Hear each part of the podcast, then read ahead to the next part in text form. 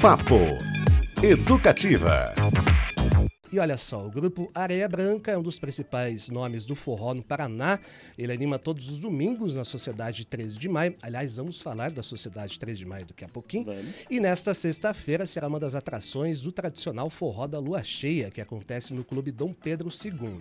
Tanta história e conexão com um dos gêneros mais brasileiros não poderia ficar sem um registro, e por isso um álbum com músicas autorais inéditas está sendo gravado nesta semana aqui em Curitiba.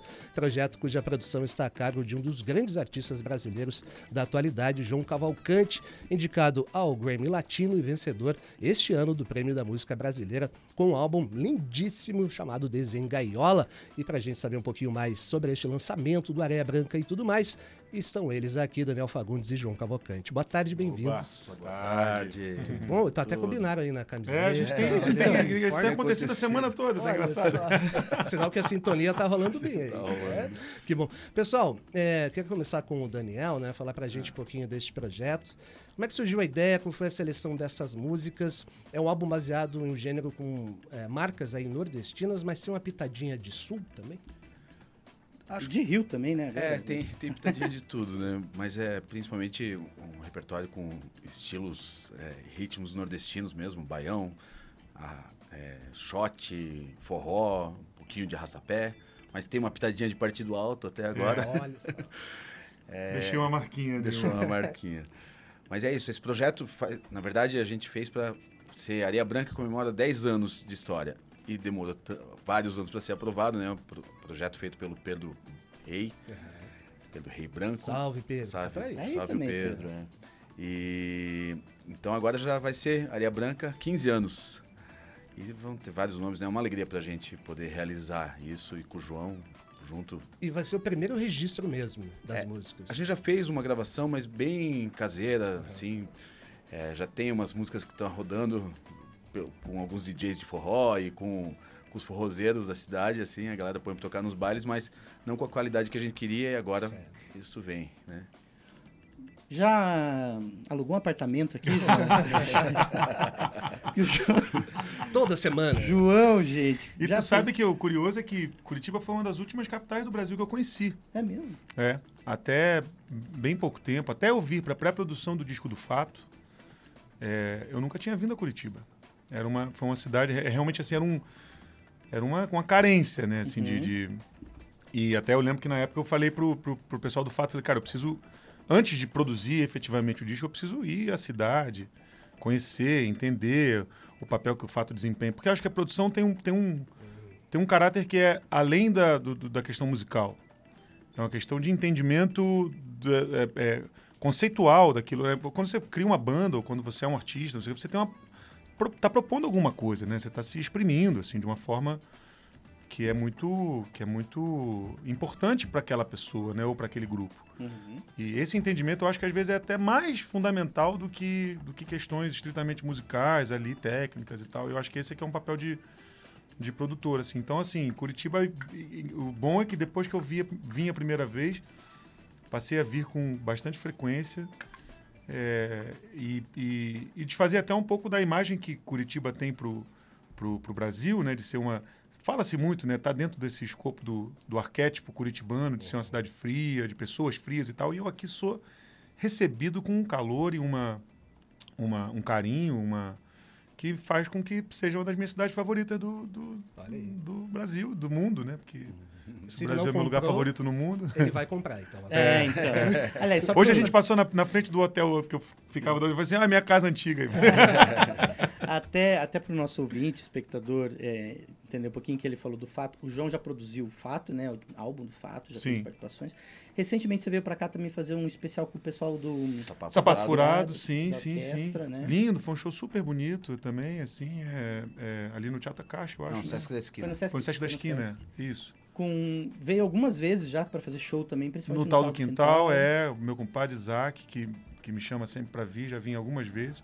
Tô até um tempinho sem vir já, hein, Isaac? Ih, olha aí. é. aí. Eu dei um incerta lá domingo, é. É verdade, o Ney Lopes, eu vi que você apareceu. É, o Ney tava lá. aí, é, aí deu um incerta lá. É, tomei um pito do Isaac que eu tinha ido numa outra, numa outra casa de samba. Na... Ele deu um pito, pô, tá me traindo. Eu falei, "Tu não me chama, pô. Mas eu gosto, assim, é um, é um, é um, além de tudo, é isso. Assim, eu fui criando realmente laços importantes, assim. Contigo também, Beto. A gente fala sempre, né? A primeira vez. Sim. É mais legal aqui, viu? É, já claro. digo, já digo pros ouvintes, é mais legal aqui. Mas a gente fala sempre por telefone e Eu tal. fiz umas duas entrevistas com você É. aqui e uma vez você até mandou pergunta pro Alexandre Nero. lembra? É, lembro, lembro, que eu mandei pro com o Nero. É, que é outro, que, é, que é, um, é um pedaço de Curitiba que, com, quem eu, é, com quem eu convivo bastante, assim, né? Eu Uhum. fiz, fiz o release, tem música minha no disco dele. É e, verdade. e- e- eu, às vezes invento que eu sou jornalista, né? Dirigiu o teu clipe. É, ele dirigiu meu clipe do indivíduo, é, é um cara também que a gente tem muita, muita relação artística, assim, né? Um cara que eu admiro muito. Enfim, assim, acho que é. Eu tô, tô por aqui. É, quando menos, eu tô aqui. Não Olha tem jeito. Ô, João, achei muito legal que você falou essa questão da, da produção, de tentar se envolver com o contexto maior da cidade, né? E quais foram as suas impressões musicais, assim? Né? A gente, Curitiba tem uma celeuma, de, já foi chamada da Seattle brasileira, da cena rock. Teve isso, Teve, teve. Muitos grupos de forró, o samba é, proeminente em vários Tá num eh, momento lugares, quente. momento muito legal. Sim. Suas impressões, assim, quando você chegou, foi fazendo conexões, ouvindo e tal? É, é, eu tive, é, ao mesmo, concomitantemente com o processo de produção do fato, eu comecei a vir para o quintal para fazer a roda de samba. E, e como esse é um, o samba tem um, tem um, um repertório canônico, vamos dizer assim, e uma, uma forma harmônico-melódica mais ou menos previsível dentro desse repertório canônico, que faz com que seja possível, como, como de fato é, que artistas de samba viajem, como eu faço, o Brasil todo, tocando com, com, com músicos locais, é, sem ensaio. Então, assim, as- claro, as minhas canções, que as pessoas não conhecem, eu mando cifra e tal, não sei o quê, mas muitas canções eu puxo na hora, na roda e tal. Aí tem, normalmente tem uma coisa que é um, um, um teste de, de que, que eu vou fazendo meio dinamicamente durante a roda mesmo. Assim, pô, se a galera né, pô, toca super bem e, e estudou meu repertório e tal, não sei o quê, eu posso cantar o que eu quiser. E você tem vários níveis a partir daí, de- até chegar no nível você fala assim, não, eu preciso cantar músicas com harmonia mais simples e tal. Porque, gente, é muito, é muito especial esse lugar de não ter ensaio, você chegar numa roda de samba. E por isso que é uma roda, eu sempre falo isso. Roda de samba é em formato de roda, porque como não tem arranjo formal, você precisa olhar para o cara Todo da tua frente sim. para você retroalimentadamente Sim. reagir ao que ele faz e vice-versa. Então, assim, eu tive, as minhas primeiras duas impressões foram duas impressões muito maravilhosas. Primeiro com o fato, porque eu, é, ao mesmo tempo, né, assim, logo depois da produção do, do fato, eu vim a, a primeira vez pro quintal. Primeiro com o fato que é uma banda com muito tempo de carreira, que tem uma cumplicidade artística muito grande entre os integrantes, tem uma generosidade entre os integrantes muito grande. Então, assim, todos querem ceder espaço e escuta e, e, e, sabe, tem, um, tem uma, uma condução que é muito generosa. Claro que, como qualquer banda, tem suas, seus arrufinhos e tal, que é natural e é desejável até. Mas então a minha primeira impressão foi assim, caramba, olha aqui, os caras são nerd mesmo, assim, estudam, ensaiam, sacou? Estão ali com tudo na- no dedo. Eu, eu cheguei para produzir, era uma produção que, do ponto de vista técnico, estava muito facilitada pelo fato de ser uma banda com muita prática de conjunto. Redondinha já. E aí corta, eu venho pro quintal para fazer samba com um, um compilado de músicos que, que eu lembro que na época nenhuma banda de fato era, assim, era um compilado de músicos de samba. E eu fiquei de bobeira com os caras, bicho, assim. É, o- o- né, assim, os músicos daqui, o Vini chamou, o, o, o Rolim, Luizinho Rolim, o Macarrão. Eu ia, ia, eu, conforme eu fui voltando, eu fui conhecendo e ficando brother dos caras, assim, são músicos, assim, excelentes. Não sei se tem a ver, certamente tem a ver com conservatório e com, e com gerações e gerações de, de músicos sendo formados por esse conservatório e tal. Mas realmente é uma cidade com, assim, frondosa de grandes músicos. E depois ainda teve a reboque, como já era brother do Dani, a coisa de eu frequentar lá a 13 e tal, e toda vez no quintal, vinha para cantar no quintal, terminava o quintal, corria para lá para pegar o finalzinho do baile. Canja no forró. Dava canja no forró. E esses, esses malucos aí, maravilhosos do Areia Branca, que, pô, os músicos são muito bons, tem uma linguagem de conjunto também muito importante. O cara mandou agora o repertório para escolher as músicas que eu vou cantar no Forró da Lua. Lá tem um repertório de mais ou menos 738 músicas. Boa sorte. Então é um troço que é, é, é demais, assim, que, que é só uma, uma constatação de que, Sim. de fato. E eu acho que essa coisa do. É uma cidade cosmopolita, né? Curitiba é uma cidade grande, cosmopolita, é, que está num, numa, es- numa espécie de inflexão geográfica de muitas coisas. Sofre muita influência de São Paulo, eu imagino. Eu digo so- sofre influência sem nenhum duplo sentido, tá? É, é- é- recebe uma Recebe. influência Sim, sim. é, de São Paulo e tal. Mas, mas é uma cidade com muita linguagem, né? E com muita, com muita coisa que eu acho que isso tudo tá... A cidade está impressa em tudo que, tudo que vem daqui, eu acho, de alguma forma. Tanto no samba, quanto no forró, quanto no... Enfim, no- no- no- na música brasileira como um todo, assim. E é... E, é voé. Curitiba por João Cavalcante. Ah, Você. é, isso aí. É, eu quero até aproveitar, citar aqui o- a turma, a trupe do Areia Branca, né? Opa. Além do Daniel Fagundes, Renato Rocha, que está com a gente aqui no Nosso estúdio. sócio inclusive. fundador. Kiko Moura e o Renan Bragato. Que, Isso aí. Cara, Isso o aí. Renan, eu quero saber qual é o instrumento que ele não É o toca. Renan do Bom Baião, não é? O Renan também toca no Bom Baião, e o É. Kiko Também, também. e também toca Enfim. bandolim na orquestra do conservatório. É, Olha professor de Professor bandolim de do bandolim. conservatório. É, a gente escreveu um naipe de flugel, é, oficleide e oboé, que o Ah, lá, Renan vai tocar os três. É aí. um negócio E um solo de harpa também, que a gente chegou à conclusão. Eu quero fazer uns registros também, que- é, Cris. A Malu Moreira está nos acompanhando na live. Olá, Malu. Falou o seguinte, que o Areia Branca está aqui para provar que em Curitiba gostamos de todos os estilos musicais. 15 anos que só comprova a qualidade. A Poliana também está acompanhando por lá. Falou que não acredito que o, profe- o meu professor e o João estão na Rádio Educativa, que é A fã. Laura, deve ser a. Laura. A Beijo, Poliana. Laura. É, isso mesmo, a mãe da Laura.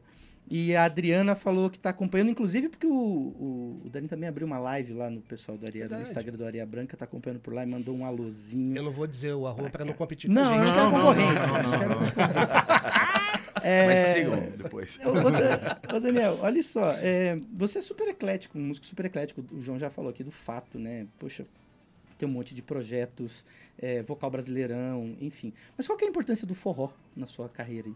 Pô, cara. Então, eu, eu caí no forró meio de gandaia, assim, né? Porque tinha o Chachado Xexé Uhum. há bastante tempo atrás. E era o Ariel ainda o cantor, nem era o Ricardo. O ainda, era, era o Ariel. O Ariel Murrica, grande Ariel.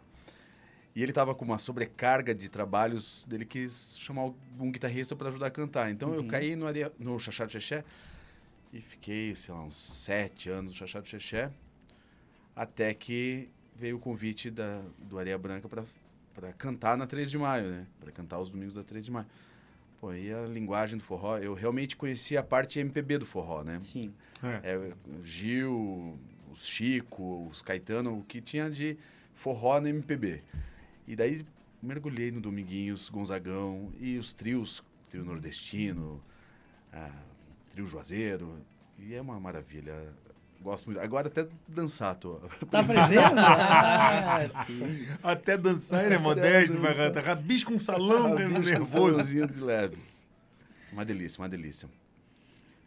Eu, eu tenho um depoimento para fazer, inclusive, Fácil, é, que para aproveitar na minha pergunta, inclusive, para o João, porque o, é, o João não sabe, mas em 2000 o álbum do MTV do Casuarina foi 2009. 2009. É, o João é também fundador do, do Casuarina.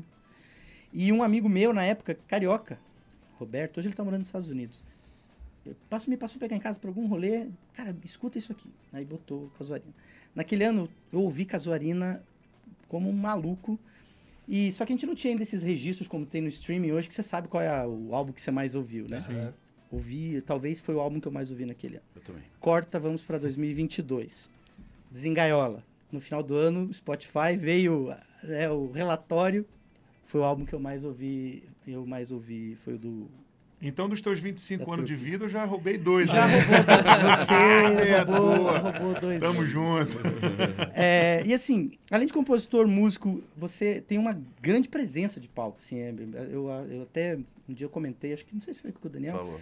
Tem duas pessoas que me impressionaram muito no palco. Assim, eu vi o Luiz Melodia, certa vez, assim, eu fiquei impressionado com a coisa de domínio de, de plateia mesmo. Sim. E eu acho que você tem muito isso, assim.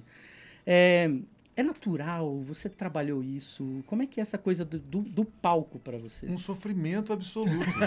é um sofrimento absoluto, assim. É, é, no Desengaiola, que você citou, eu- primeiro, é, no Casuarina, eu, eu, eu fui é, é, quase que impelido a isso, assim, e me forcei um pouco a isso, porque eu, eu, num dado momento eu percebi que eu, é, eu usava muito o instrumento como escudo, né? Eu acho que isso é muito comum entre, entre intérpretes, assim, né? É, você, você, quando você está no violão, no meu caso era na percussão, assim, o tantã fica enorme na tua frente, assim, né? Então você tá com aquele negócio grande na frente. Então, foi justamente no MTV Apresenta que eu me forcei a cantar algumas, algumas músicas em pé.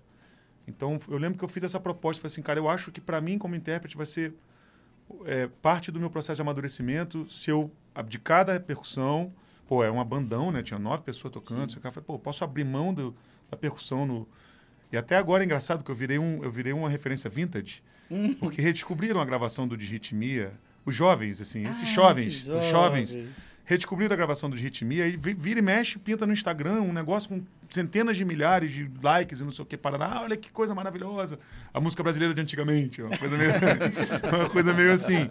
E eu tô achando engraçadíssimo isso, porque realmente faz 14 anos o MTV apresenta, mas pra mim, né, pra gente que tá nessa linha do tempo, parece que foi meio ontem. E o de Ritmia justamente é uma canção que, que eu canto em pé.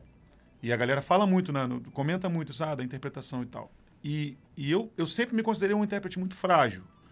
É, eu olhando para mim, assim, né? Intérprete no sentido é, tanto no sentido integral da palavra, tanto quanto em relação ao canto quanto em relação à presença de palco.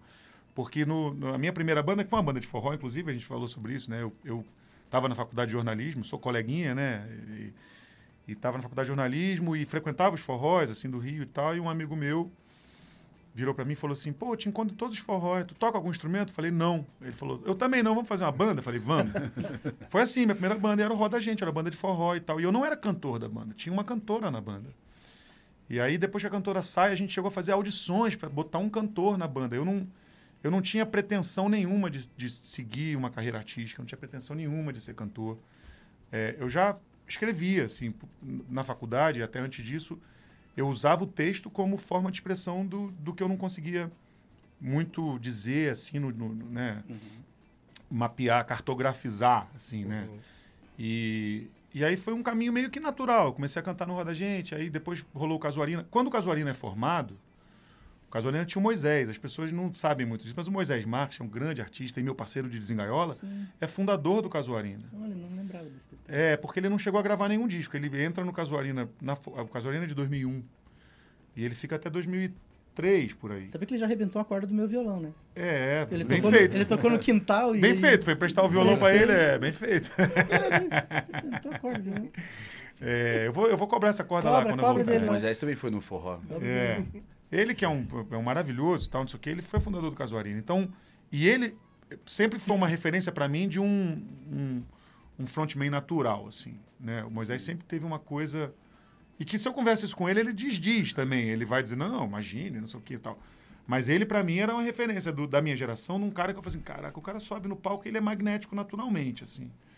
Então, cara, para mim, foi, um, foi uma, uma labuta, eu acho, assim. Foi um entender... é, é, a- acho que a, comuni- a comunicação me ajuda muito.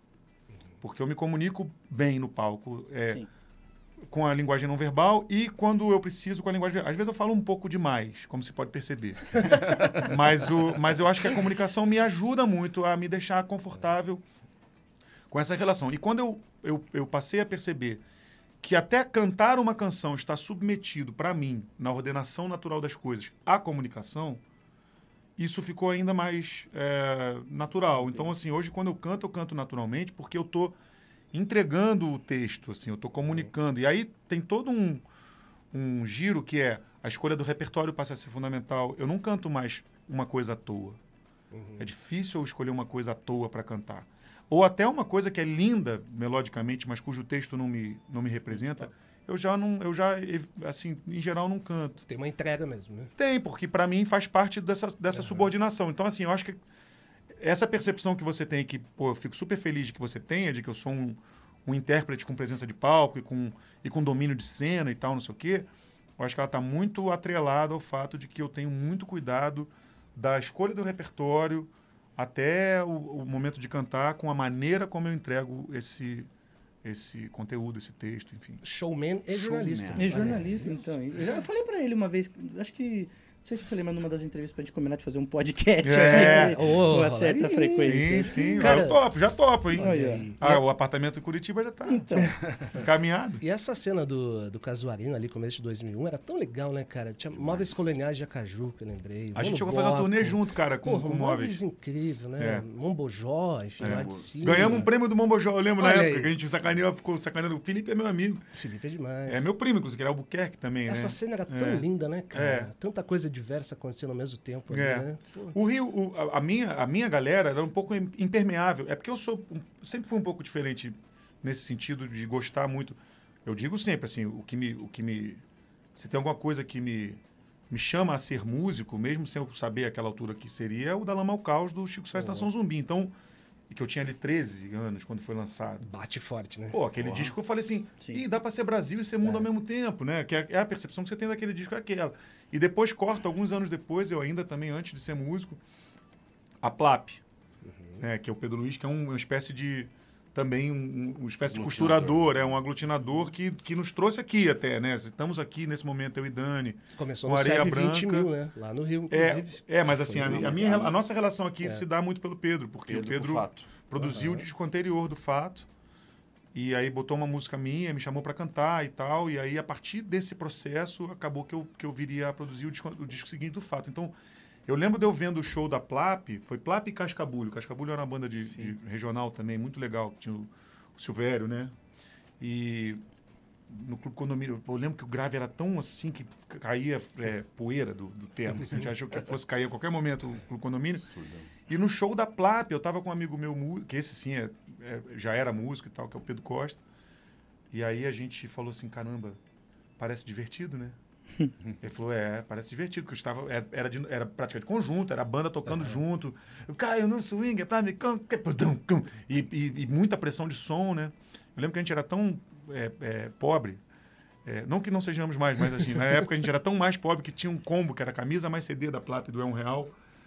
E aí a gente comprou, eu e o Pedro, a gente juntou as moedinhas assim, comprou o combo e a gente ficava revezando. Eu usava a camisa, ele ouvia o CD, depois ele ouvia o CD, eu Ah, usava a camisa. Muito bom. Ô, Beto, é, fala um pouquinho mais do álbum. Tem nome já? Aliás? Não temos nome. Tem. Não. Ainda não, vai ter um. Não. Tem participações? Calma aí, cara, Tem participações? Temos, mas não sabemos ainda quais. Não, tô brincando. Dá Já pra- pode dizer, pode dizer? Pode, pode. Participação do Marcelo Mimoso, do Ricardo Oi? Ribeiro. Oi. Marcelo Mimoso, carioca, né? Que ele, É, ele- ele é carioca. é, é. gravou já com Moisés, É, já sim, sim. forrozeiro. Ele é do Luiz Gonzaga naquela peça que rodou o Brasil. ele é do Ah, Gonzagão. Ele era o Gonzagão. Olha só. A gente conheceu, ele já participou com a gente na 3 de maio, um domingão lá. É um dos maiores cantores de forró do mundo, gente. É, assim, canta é. muito. Mimosão. Deu o Ricardo Ribeiro, que era também cantor do Chachado Xexé, que agora foi para Paraíba e que ganhou Itaúnas com o Fuad Latada e vai estar com a gente amanhã lá no Forró da Lua. Ele vai cantar uma parceria nossa também. É, vem gravar amanhã, inclusive. E o João Cavalcante canta uma, além de produzir. Não vou perder essa gig, né? os- É, vou. da- todos os pitacos. Fiquei E sabendo Ge- que essa entrou de última hora, Olha inclusive. Essa aí. E o Geraldo Azevedo. Né? Pô, essa... Grande. Grande Geraldo Azevedo, graças ao Joãozito aqui. É. Que demais. Não, hein? graças a isso. Não, ele, ele teve. o- Ele, ele ouviu e falou, eu quero. É. É, não tem, só, Vai ter, só vai recomendei. ter. Muito bom. Aí tem o repertório novo, né, né, Beto? Tem música nova que não estava prevista entrar no disco. É, vai ter participação, talvez, hein? a gente tá É, falando então, sobre isso. Falando é. participações, é, Beto Pacheco vai ter uma participaçãozinha lá. Olha aí, olha O, o aí. mundo ele é muito esquisito, né, cara? Ele dá É. umas voltas que você não sabe como é que as coisas acontecem. É, então, o Dani convidou. Tem uma música minha do Marlos e do Igor Menezes, Marlos Soares. Perguntou se a gente topava participar com essa música e foi uma honra. E eu tive um- uma palhinha ontem da gravação que eu já ouvi 36 vezes, mais ou menos. Eu ouvi também. Fiquei tá emocionado. É, e eu queria só legal. agradecer. Acho que vai ser legal. A gente que agradece. Ó, falar da Sociedade 3 de Maio, a gente comentou ontem, inclusive, né? Bem lembrado. Este rolê super importante, fique atento aí. Todo domingo o Areia Branca eh, esquenta a pista da Sociedade 3 de Maio. Tem mais de 135 anos de história, né? O marco da presença negra aqui no país, terceiro clube social negro mais antigo em funcionamento.